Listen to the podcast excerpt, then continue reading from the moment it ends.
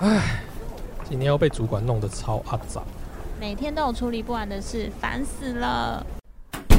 欢迎光临，有时候小酒馆，我是酒保比尔熊。生活中充满着各种让你想要 give up 的事吗？放弃也没关系哦，逃避虽然可耻，但非常有用。不过呢，在那之前，先喝一杯我推荐的酒吧。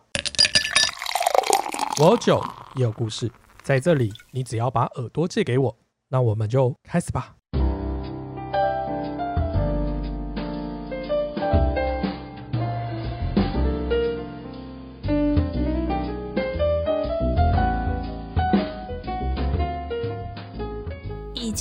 再一次宣布延长至七月十二，婚期已经被延期的克拉拉，心情又更加的不美丽了。尤其是她那筹划已久的蜜月旅行，都不知道何年何月才能实现。今晚的她只想喝一杯解忧愁，但我想那应该不只是喝一杯。今晚在快打烊时，店内还有另一位酒。这位中年男子好像是 bartender 的老朋友，比尔熊总是称呼他为迪恩，一间电玩店的店长。哎呦，台湾最近又有 Delta 病毒进来了，好可怕哦！真的不知道这疫情还要延续到什么时候哎。对啊，这样一波疫情一波又一波，你已经婚期延期了，我看你真的也不妙。我真的不知道要再延到什么时候，反正延到明年吗？这样可以让你多单身久一点。但是，嗯，那有什么用吗？哎，之前我工作的时候啊，有一个很爱慕虚荣的同事，然后他在准备婚期的时候，就会时不时的一直就是勾引我们，告诉我们说，哎，我蜜月一定要去一个超级特方，你们一定都没有去过。然后我们都很好奇，还有什么地方没去过？欧洲吗？还是什么南北极吗？极光那也还好啊，有钱都能去啊。他就是就是很暧昧的那种，闭上嘴的那种，不说就对了。然后呢，直到我收到有一张明信片，那张明信片我一看到我真的惊呆了。我看到的是月球表面风景的图片，真的假的？我就心想说，哇，这个人屌到去宇宙旅行哎，这真的是很屌的蜜月。我就看一下背面他会写什么，因为明信片背面都会写东西，我就看到背面写什么，就我就先看，还没看到字的时候，我就先看到邮戳，邮戳写的是台北市立天文馆。好烂哦！他他是没有去蜜月，是不是？我觉得他就是整个想要耍我嘛。果然，的确啊，没有人会去天文馆蜜月。确实，他讲的也没错。既然讲到蜜月啊，你有有什么打算吗？蜜月哦，可能应该说打算应该是先打疫苗吧。哦，你现在来看，应该是打完疫苗才能出国啊。可是有哎，法国。他这一周有开放说，呃，有一些地区、有一些国家的人是不打疫苗也可以去的，台湾就是其中之一。那台湾这么危险，他竟然还敢放他去？不过没关系，你现在打不到疫苗嘛，那我们就用酒精消毒。我今天准备了三瓶酒给你喝，好，期待一下。哪三瓶？呃，今天这些酒啊是蜂蜜的酿造酒，然后呢，它是传奇酒业酿造出来的三瓶酒，然后我特别呢针对他们的样子。又去调了三支酒来给你喝。今天第一杯是这个，你喝喝看。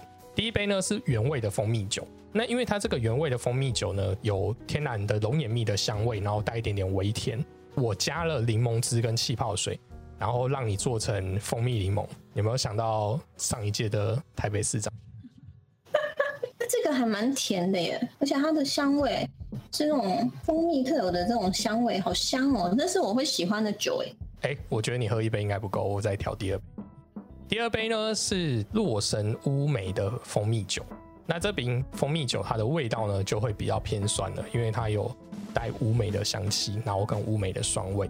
我觉得这一瓶酒呢，如果要以这个调性的话，我会再加一样是有一点偏微酸的葡萄汁，然后加上它的颜色，这样看起来就是整个瓶子就很 fancy。这个颜色很漂亮哎，有一点点那种美酒的感觉，可是又跟美酒不太一样，因为美酒一般是不是是青梅？对对对对，但它这个是，因为它还有一点点洛神的雾眉的样子。对，所以它更酸一点，有点像蜜饯。呃，对，没错没错，大概就是那个味道。我想要呈现的是这个味道。那接着我拿出最后这一杯，它这一杯呢就是比较特别，它它就叫酒花的蜂蜜酒。那酒花的蜂蜜酒，大家一听起来就是酒花，其实比较常用在是啤酒，啤酒大部分喝起来都是苦苦的吧？可是这一瓶的酒花，它是用叫 Citra 酒花。那这个 Citra 酒花呢，它就是有带一点呃夏天的风味，然后会有一点果香。那这今天这个果香呢比较特别，像是荔枝的香味蛮蛮丰富的。那我觉得这样子的话，因为我觉得它的整体的想象感觉太甜了，我就会加了一点点百香果汁。然后我觉得这样调起来就会更符合夏天。你喝喝看，它喝起来也是很甜，而且它又多了一种就是苹呃啤酒花的那种多一点的层次。虽然它很甜，可是因为它多了一点层次，所以它那个味道喝起来不是死甜。这三杯里面，我最喜欢这一。哦，我以为这杯是比较 man 的酒，原来竟然是你会喜欢。嗯，对，因为其实我一般不太喜欢那种啤酒花的比例太重的那种啤酒，它都会很苦。可是这杯喝起来完全没有苦味，反而是在甜味当中又多了一种层次。我觉得这个是最好喝的。那这样喝完三杯，你有没有有蜜月的感觉？嗯，光喝酒就就如果有蜜月感觉，那我应该每天都有蜜月的感觉。你知道蜜月就是因为我们就是会在那一个月新婚之后的那一个月都会喝蜂蜜，所以那那时候就叫蜜月。哦，原来是这个原因。所以我特别为了你而准备了这三杯酒，就是要让你在不能去蜜月的时候，至少有蜜月的感觉。好吧，那我会好好珍惜喝这三杯，让我一直保有蜜月的感觉。哎，克拉拉，你今天喝了杯酒，到底心情好了点没？一杯酒哪有可能就心情好？不过还好，今天有三杯，所以今天就又比较好，就对。没有什么事情是一杯酒不能解决的，如果有，那就再多一杯。那所以，我今天给你三杯，就解决你的问题了吗？没有解决我的问题，但解决了我的情绪。我们今天有一个老朋友也来我们这里喝酒，你看他就坐在那边，听说他去过很酷的地方，我把他找来吧台跟我们一起聊天好了。哎，迪恩，迪恩。哎，Hello，克拉拉，Hello，嗨，李恩，Hello，Hello，刚刚刚好听到你们在聊那个蜜月的一些东西，因为其实我很习惯旁听别人在讲什么，毕竟在偷听。毕竟在寂寞酒馆的深夜，总是要耳听八方嘛，才能够寻找灵感啊。社会观察家，因为我们离蜜月其实已经有段时间了，但是我自己觉得人生上面来说，蜜月对我来讲是一个蛮特别的回忆啦。哦，怎么说？其实我在蜜月的当天早上，我还在对我前一份工作进行面试。那我那一天晚上是六点多，早上还在面试。对，我六点多，晚上六点多的？晚上六点多的飞机，我早上八点多还在跟美国那边的。面试官做扛扣，所以我自己觉得我的面试是一个呃，应该蜜月啦，是一个很特别的旅程。嗯，其实我蜜月去了两次，因为我跟我老婆聊是说，我们两个就是各取所需，所以呢，他那时候他是一个很喜欢到处去走走的人，然后我是一个喜欢就是停停在某个点然后好好放松的人。嗯，就那时候我们就讨论说，好，那他喜欢到处走走，然后我们的唯一的共识就是不要去我们之前都有去过的地方。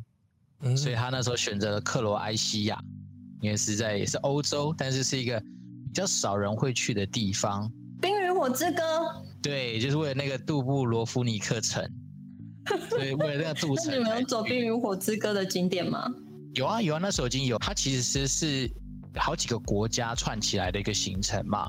那其中去那个关于冰与火之歌拍摄的现场，就有两个城都有在他在那边取景的地方有去走过。尤其是你到了那个杜城的时候，就是他们叫做杜布罗夫尼克城的时候，你会特别的感动，是因为真的很漂亮。那我觉得欧洲，因为以前有去过欧洲的经验，但是我觉得克罗埃西亚更特别的，是它会比其他已经被很多人开发过的国家来的更原始一点点。所以原始一点点是说，可能没有那么多观光客进驻啊。可能还没有那么多强国人去那边踩踏，导致物价被飙涨啊，甚至是说，因为他们那个地方本来就没有太多的精品可以 shopping 嘛，所以变成说你在那边其实你要花费的的那个呃自自由花费的金额也不高，其实没什么好买的。但是你们喜欢酒的话，那个地方其实也蛮多他们自己酿的，不管是红酒或者什么样的酒，其实选择也是蛮多的。哎，那这个是你想要去的地方，还是他想去的？我不排斥啊，因为那时候我们就说，其实就是，反正我我的，因为我自己选的地方是澳门，因为澳门很简单，近哦，澳门就找一个饭店，你就可以那边啊啊啊啊个几天这样。所以对我来讲，其实我我想要的是这样的行程。但对我老婆来讲，她会觉得说要到处走，那我也是蛮赞同她的。所以那时候我们就，对啊，因为难得那么长的假，感觉就是要去远一点的地方比较划算。对我去就是克罗埃西亚的行程总共是十五天，那我们回来之后休息两天，就去澳门再四天，所以我总共把二十一天的假全部用在这两个行程把它用完。哇，你们是紧接着哎，那可是你去了俄罗埃西亚，因为听说它是一个非常梦幻的地方。那你在去到澳门的时候，会不会觉得有点赞啊？觉得我哦很赞，是不是？因为老实说啦，就是因为澳门它强项是饭店嘛，那其实你在饭店里面，不用做太多的一些呃准备啊，或者说你其实去那边你只要就负责放松跟休闲就好了嘛。所以我觉得那个比较像度假，因为你类似说。我们从克罗埃西亚玩回来已经很累了，可是去澳门算是充电，充电完之后就可以再去上班嘛，所以我觉得这样的衔接，我们像事后回想起来，觉得还蛮值得的啦。哦，我知道，因为有时候出去玩的时候会很累，然后回来的时候会觉得说，哦，好想要再度个假，放松一下。蜜月旅行的过程其实就是这样讲，就是因为蜜月旅行嘛，你就会想是说这旅行比较特别，所以你比较敢花嘛，所以像那时候我是跟。因为我们两个有一个共识是说，我们不要自己去弄个什么自由行，因为其实说实在的，出去玩已经会累。那如果你用那种自由行，尤其是你在人生地不熟的地方，那你可能光是安排交通、住宿、景点啊等等，可能就会有些摩擦。所以那时候我们单纯就想说，反正我们就花钱交给旅行社。那去欧洲的团，大家有个概念就是说，那时候导游才跟我们讲，就是说如果你要一个稍微有一些品质的团，一天的团费可能赚个六千到八千。就算是有个基本，你们是跟蜜月团吗？没有，就一般团，只是说我们里面有两队是去度蜜月的。哦，因为我听说蜜月团好像更贵，蜜月团好像一天要抓一万。我们是一天抓一万的那种团，所以呢，嗯，我觉得有好处是基本上你不用担心你的吃住，因为我们住了很多饭店。他每次给我们介绍，我都想说靠腰，要是我自己去自助旅行，我绝对不会住这么高级的饭店，会舍不得。三不时就会看见讲说，哎，这个饭店可能是很有历史的，以前是哪个君王来的时候住过的饭店。啊，比如说像有一间饭店，它标榜是所有的它的呃备品都是欧舒丹的。所以那时候我们去玩的时候，每天我都在收集备品，因为很多饭店它的备品根本用不完啊，都带一大堆回来台湾。但是我就是说，这样这种团它的好处就是基本上你不用太担心这些小细节。然后像是吃的话，基本上每天你没有饿的感觉，你还没有饿，他就叫你吃下一餐。所以整个蜜月回来，其实它的副作用就是你一定会变胖，变胖。对，或者说你吃到后面嘴巴变很挑，就比如说哎。因为欧洲人喜欢吃那些，还是喜欢吃那些生菜沙拉拌那个橄榄油嘛。你可能后面就对那个真的兴趣度就没那么高了。哦，而且你们十五天会不会到后面的时候觉得超级想要吃个炒饭什么的？其实还好，哎，真的还好，因为他就是，毕竟他的团算是贵的啊，所以他还他在菜色上面多少还是会变化。比如有一餐，有些餐就会吃什么，他们那种地方什么。鳟鱼是不是？那有的时候就会会搭配羊排啊，有时候搭配烤鸡，就是我觉得他们算蛮用心的。因为那时候我们就专门找了一个，就是规划克罗埃西亚很强的旅行社，所以那时候是人家一方面有人推荐，然后它确实是比别人旅行社贵蛮多的。所以那时候我们想说，那既然要出去玩，也不要烦恼，就把所有钱砸下去，然后就直接去就好了，这样就去享受就好了。对啊，那我觉得确实蛮值得的，是比如说。因为他们是比较贵嘛，所以它光是饭店除了比较好之外，地点也比较好。像我们去那个什么十六湖国家公园，基本上很少团能够住在里面。那我们其实就直接住在里面，所以它就可以省掉很多时，它可以省掉很多时间，就不用说有些人要早上拉车拉进去玩完就要拉走。我们基本上就早上起来就享受那边，然后轻轻松松的去参加那边的一些它的那个景点的安排啊、导览啊什么，我觉得还蛮划算的啦。就是就回想起来就觉得。整个安排起来其实不累，你也不像很多人印象中说欧洲团赶来赶去，我们是觉得还不错，整体来说都还蛮，就整个品质各方面都还蛮不错的。因为毕竟大家普遍来说不会把它列为是蜜月的首选，所以这样子代表说，第一个能够走出特色，然后第二个是说它的费用真的相对于你去什么瑞士啦、什么法国啊那种真的是便宜蛮多的。而且老师说了，而且其实它离希腊还蛮近的，好像大部分的人蜜月会想到去希腊，不会想要去克罗埃西亚。对啊，所以那时候就我当然我跟老婆是聊说，我们就尽量走一些比较特别的嘛，这样至少讲出来说嘴的时候也比较酷啊。要不然人家一讲说，哎，我去，像你说的，我去希腊，然后十个里面有八个去希腊，那大家就 啊，就比较没有那么多特色。所以那时候我们单纯是觉得说，我们要去一个我们之前都没去过的地方，然后再来是稍微想说有点特色的地方了。然后那时候就算一算，就觉得克罗埃西亚不错啊，感觉这名词。要是我们没有去蜜月，这当成是一个诱因的话，这一辈子搞不好根本不会去选它。可是我们去了之后觉得超赞，回来马上跟我岳父岳母讲，他们隔年还是隔隔两年就也安排一团去啊。哇塞！然后他们回来之后也是觉得很强哎，他们回来之后也是觉得很满意啊，因为。他其实这样讲哦，就如果你去克罗埃西亚，如果运气好的话，你是可以去看类似那个意大利蓝洞那样子一个风景，在那个岛，但那个非常吃运气，因为他们就有看到，像我们就运气不好。讲到蓝洞，我有去过冲绳就有一个，对，因为我上次去冲绳的时候，本来也是要去。去冲绳的蓝洞，它是要浮潜进去，结果因为海象不好关系，就是那时候有台风，然后就取消了，我就惋惜。有啊，我有一次就特别约好，然后去浮潜，结果我们也是遇到台风，可是刚好是台风过后，所以比较浊，对不对？对，就是它，就是它一天照理来讲会有白呃上午场跟下午场，那它可能就要看当下时间到底适不适合下海。然后，因为我们包一早，其实我们很紧张，就最后他还是让我们下，就是在我们从出海外海绕绕过去，然后浮潜进那个洞里面。可以进去没吗？洞点？洞吧？听说里面很赞啊。对啊，很不错。但是事实上在里面待的时间蛮短，大概三分钟吧，我们就要出就要游出来。三分钟也太短了吧？对啊，因为大家要排队进去啊，所以。去欧洲那边比较好，因为你是坐船嘛，所以整台车的人、整条船人进去。待蛮久的，嗯哼，对，所以这是一个那个，我那时候还是到现在，如果有人问我还没有决，假设你还没有决定蜜月地点的话，我觉得克罗埃西亚其实是一个蛮值得去的地方，而且它因为它可以玩好几个国家嘛，那每个国家多少都有它一些文化遗产，那那种东西基本上跟我们刚刚说的西欧里面的东西，我觉得其实是蛮不一样的，尤其是因为克罗埃西亚以前是跟他那边很多内战嘛，他们跟塞尔维亚那个地方其实之前是很多内战，所以尤其是你到黑山共和国啊，或者我刚说波士尼亚那个地方的时候，你就会看到他那边很多内战过后的一些呃，算是历史上面的伤痕，比如说墙壁上面都是弹孔，或是这些就是半毁掉的建筑物就在那个地方，那你就会觉得哦，其实蛮冲击的，就是说哦，原来他们以前是，而且甚至那个离我们其实没有很久。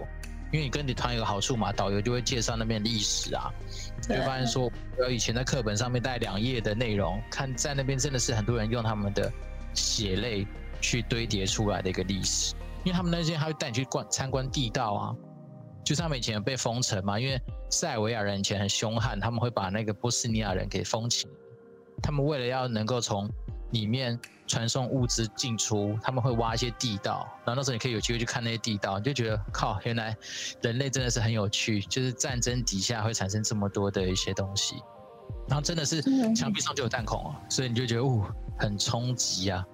那我是觉得这样子现场看真的很震撼吧。那一趟旅程，我觉得其实你看，从大自然的景色有，人文方面的一些历史的一些呃知识的涵养也都有在那个地方，我觉得那个旅程其实还蛮值得的。那像你们是跟团的话，还需要有什么规划吗？不用，完全就交给他，因为你光是行前说明会，他就会清楚的讲说每一天的行程是怎样。那你去游泳就是每天你就是被养猪嘛，反正你还不用饿，还得可以吃。对啊，就是一直吃，而且早餐都吃把费什么的，根本就是没有饿的感觉啦。对我们与饿没有距离，真的。与二没有趣，而且那时候好，所以你们做事就是决定了地点，然后找了旅行团，对，就就这样，然后就完成了，就去了，就很轻松。因为那时候我们就说，我们蜜月就不要再自己很累，因为我们自己知道，如果规划行程，一定会很多磨合，很多事前的功课要做啊。比如说你光是在那边移动的交通的安排就很麻烦，所以那时候我们当然就觉得交给旅行团啊，就什么都搞定了。就最方便，因为也怕出有摩擦啦。因为你好不容易一趟出去了嘛，然后再是蜜月，本来就有一点特别的意义嘛。那如果过程中又摩擦又怎样？我觉得就得不偿失啊。所以那时候干脆就是交给旅行团。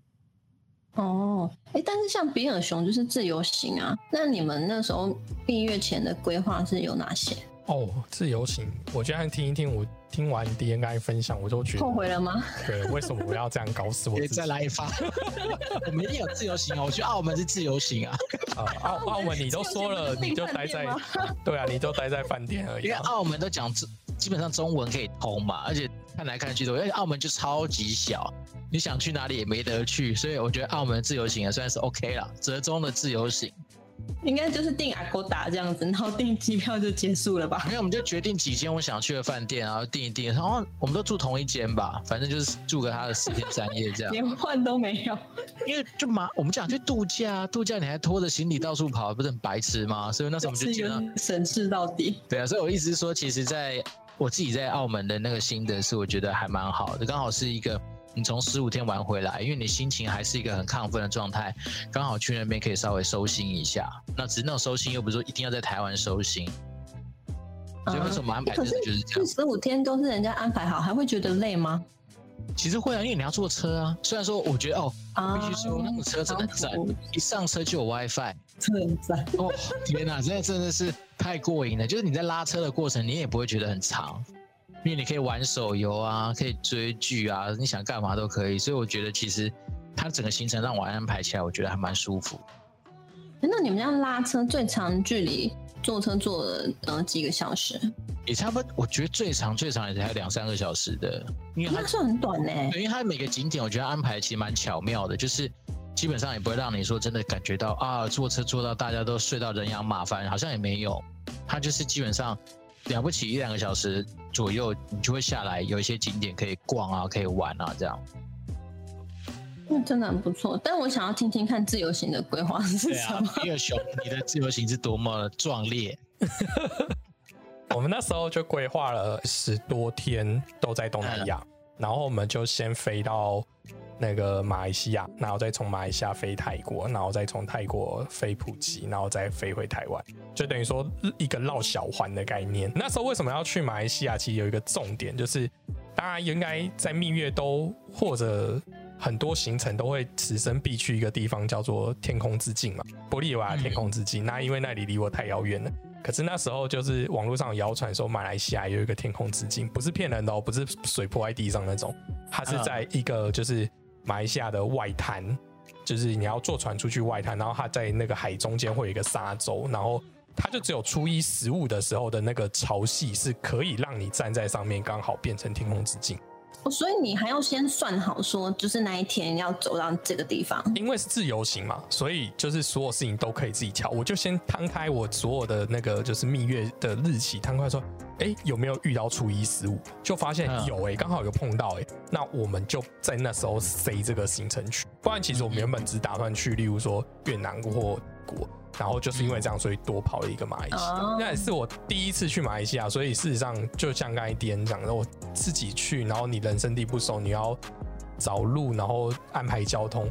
我是一个就是对旅行蛮疯狂的人。然后我们那时候第一天下下飞机的时候，我们就直接找了，因为想蜜月嘛，也不要太客难，不会坐那种大红交通工具，我们就直接就是有包车就直接包车，我们就包车从机场就先帮我们拉回市区放个行李这样子。那时候呢，司机问我们说：“哎，那你们等一下去到市区之后，你们要去哪里玩啊？”哦，我就跟他讲说：“我们要去那个天空之境啊，没有没有，那天空之境没有办法第一天去。我们我们第一天就说我们要去那个怡宝，就是大家很有名那个怡宝白白咖啡的那个地方。然后他就说：“哎，怡宝离吉隆坡很遥远诶，他们很很少会有第一天就是观光客一到当地就会拉车拉那么远。”然后我就想说啊，没有，我已经安排好，因为后来的行程也都固定，我们就直接在那边，然后去坐他们的那种就是长途火车，然后你也不会买他们那边的车票啊，然后也搞不清楚他那边地铁等等火车的方式啊等等，就 就搞得超级累。嗯，最神奇的是我们到当地怡保的时候顺利到达，可是我们在下怡保火车站的时候，突然怡保火车站大停。那个大停电是，你会觉得说火车站为什么下车吗？不不，就我已经走出月台了，然后它才停电。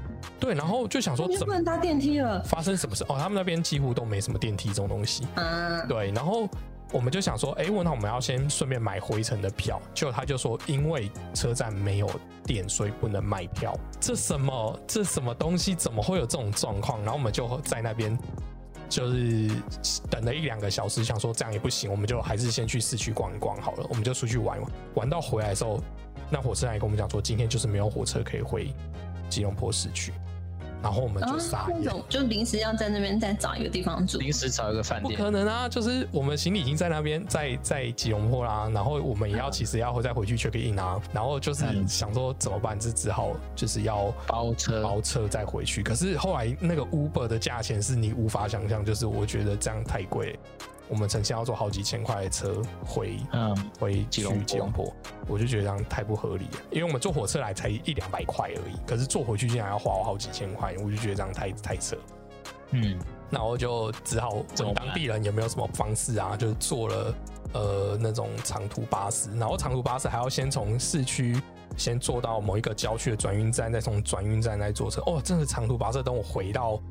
马来西亚吉隆坡市区的时候，大概就已经呃十一点了，这超累，很可怕。然后我们明天一早就要去，就是坐一样要拉车去天空之境，我就觉得这真的就是。自由行一定会遇到的事情，所以我当下其实想说，哦，我们的自由那个蜜月一开始就这么的艰辛啊，真的太硬了，这就是我最怕的事情。第一天就累死了。对，因为你会有很多意外是你没有办法掌控，而且你自己自己规划行程，有时候你是那个键盘规划员，你是用 Google Map 在看，对，就觉得好像还好啊。对对对对，靠，OK，那真的是搞死你。是没错没错，就所以啊，其实我就觉得，嗯，我觉得这两种。呃，旅行的方式其实都可以，那就看你对你自己喜欢哪一种。我觉得他没有说蜜月就一定非得跟团或一定要自由行，我觉得就要看你自己的调性。对啊，像我觉得看另一半了，我觉得要看另一半的调性。对对对，而且我觉得迪恩这样很棒啊，就是两个都有达到。我们下次其实也可以建议大家把那个蜜月拆成两两趴，真的可以啊。我们那时候就觉得说，没为什么蜜月一定只能走一般人的路？比如说我假请完就走一个行程就结束。那时候我就跟我老婆说，那难道不能两个人都满足吗？比如说你喜欢走啊，我喜欢。休闲的，那我们两个就合在一起，就去两个。而且老实说，澳门啊、冲绳那种都很近啊。嗯，没错。你根本没有，老实说你根本没有出国的那种时间的消耗，但是其实你出国了，嗯哼，那种感觉我觉得就很赞啊。而且其实花费没有比台湾玩来的多。对，因为台湾住宿好贵哦。对啊，澳门那种四天玩下来也没多少钱，因为你那个你提早就订好饭店了嘛，然后那差不多鸡加酒什么加在一起，那个澳门都便宜的。然后你，而且哦，讲到这个，其实蜜月有个好处，你每期你只要打的是蜜月的名号，通常饭店或者旅行团都会给一些优惠。哦，对耶，像我那时候去澳门被升等呢，去先升等房间，再升等早餐，完全不用钱。因为才刚说我们是来过蜜月的，哇靠，那个每个都对你超好。嗯，我们自由行也是会这样。哦，对，因为我朋友他是去德国蜜月的时候，他也是，他是他是自由行，所以他自己订饭店，但他每一个饭店他都会写信跟他说，哦，我们是蜜月，然后也是像你说的，房间都会升等啊，然后什么的，然后还有的进去就是床就帮他铺满那个玫瑰花。我们有拿到那个什么，用那个什么餐巾折的一只什么不知道什么鬼东西放在床上，或是有的会招待红酒啊，招待水果盘呐，你就进去，比如别的团员没有。那你只要是蜜月的，他通常会帮你准备一些特别的优惠，所以我觉得这是唯一你用蜜月这个名号可以好好享受到的福利啦。嗯，像我，我就是像我去住了希尔顿，他就帮我升等，就是升等到他的那个阳台，比我的那个房间还要大的那个。你说阳台比房间还要大哦？大露台啊？对，超级大露台，因为他就给你在边间，然后一个大露台，然后房间跟阳台又一样大。你就会觉得像那个你跟你老婆在什么风景？看出去就海景哦，对对对对，很棒很棒，就让你疯狂做人啊，孕育下一对啊，这其实我想问一下，就是像我们蜜月旅行，其实像我的这么超，其实你其实就会要赶明天的行程嘛？那所以迪恩，你的第一个宝宝就是在那也一样，基本上你回到饭店的时间，大家都已经九点多了。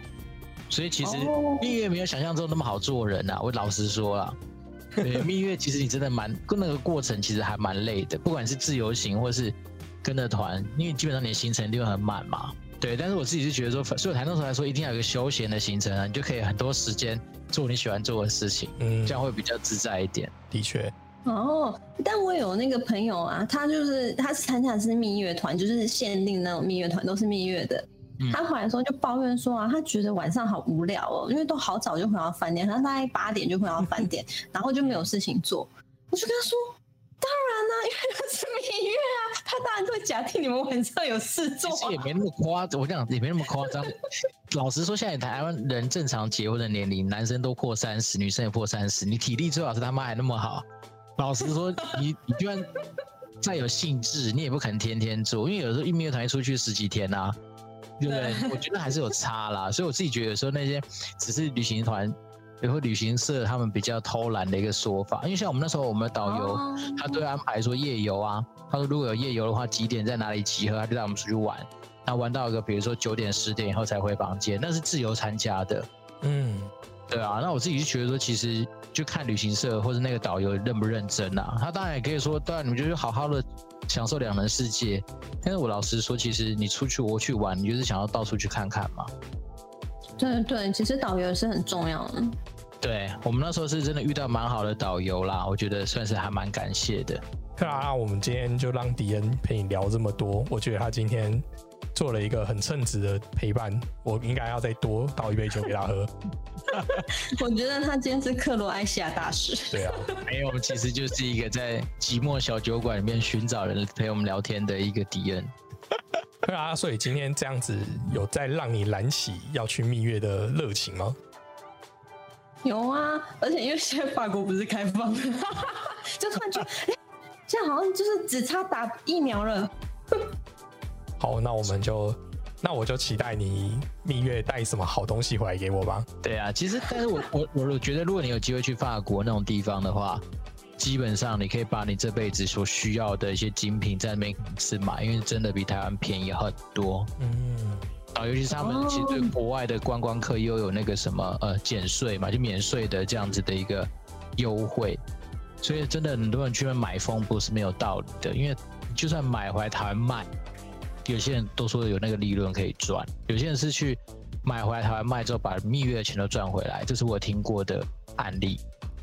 哇！但我是有听过一个案例，是去澳门，当然不是蜜月啦。他说他在赌场，就是把他所有的团费都赚回来。那是那是天选之人啊！但是我刚说的，你去澳去法国帮人家代购回来赚那个价差，其实都是很很现实可以赚，那你可以算啊，你可以现场查台湾多少钱，然后那边买多少钱。能赶快确认一下，其实很多人是用这样的方式，基本上他可以要么是把蜜月，比如说升，对不对？因为你就额外赚到钱，要不然有些人就是，哎，我蜜月多少钱，我去那边基本上等于无偿啊。所以可以，那你要去那种地方，我觉得你就可以考虑一下这样子方。但是我觉得还是要提醒一下，就毕竟西欧那个地方的治安其实没有想象中的好，所以真的要自己多小心，小到扒手嘛。小到扒手很多，大到就是那种抢劫的啊，其实多少都有在。那当然跟旅行团去的话，导游会善尽保护大家的义务。但是我觉得，其实说那种地方，就是有时候还是心情上面要稍微多留意一下。